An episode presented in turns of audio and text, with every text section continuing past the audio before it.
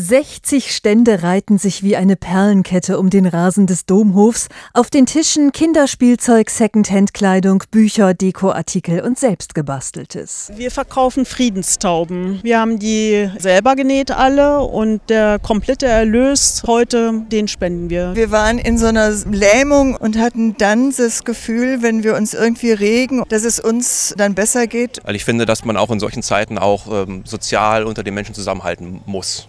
Weil es mir wichtig ist, dass das Geld auch wirklich ankommt und ich finde die Idee einfach gut. Ihre Einnahmen haben alle Standbetreiber zu 100 Prozent gespendet. Über 2600 Euro kamen so an einem Nachmittag zusammen. Und jeder Euro zählt, das sagt Initiator Jens Windel von der betroffenen Initiative des Bistums Hildesheim.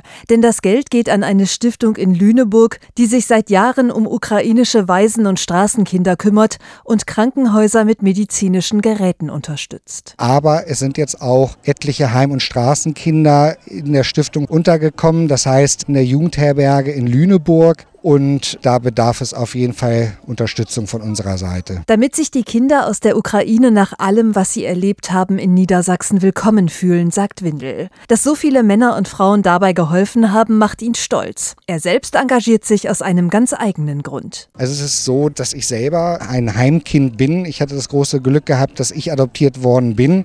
Dieses Glück haben viele Menschen nicht und ich denke, jeder kann so ein Stück weit was tun, damit wir den Menschen helfen können, die es nicht so gut haben wie wir.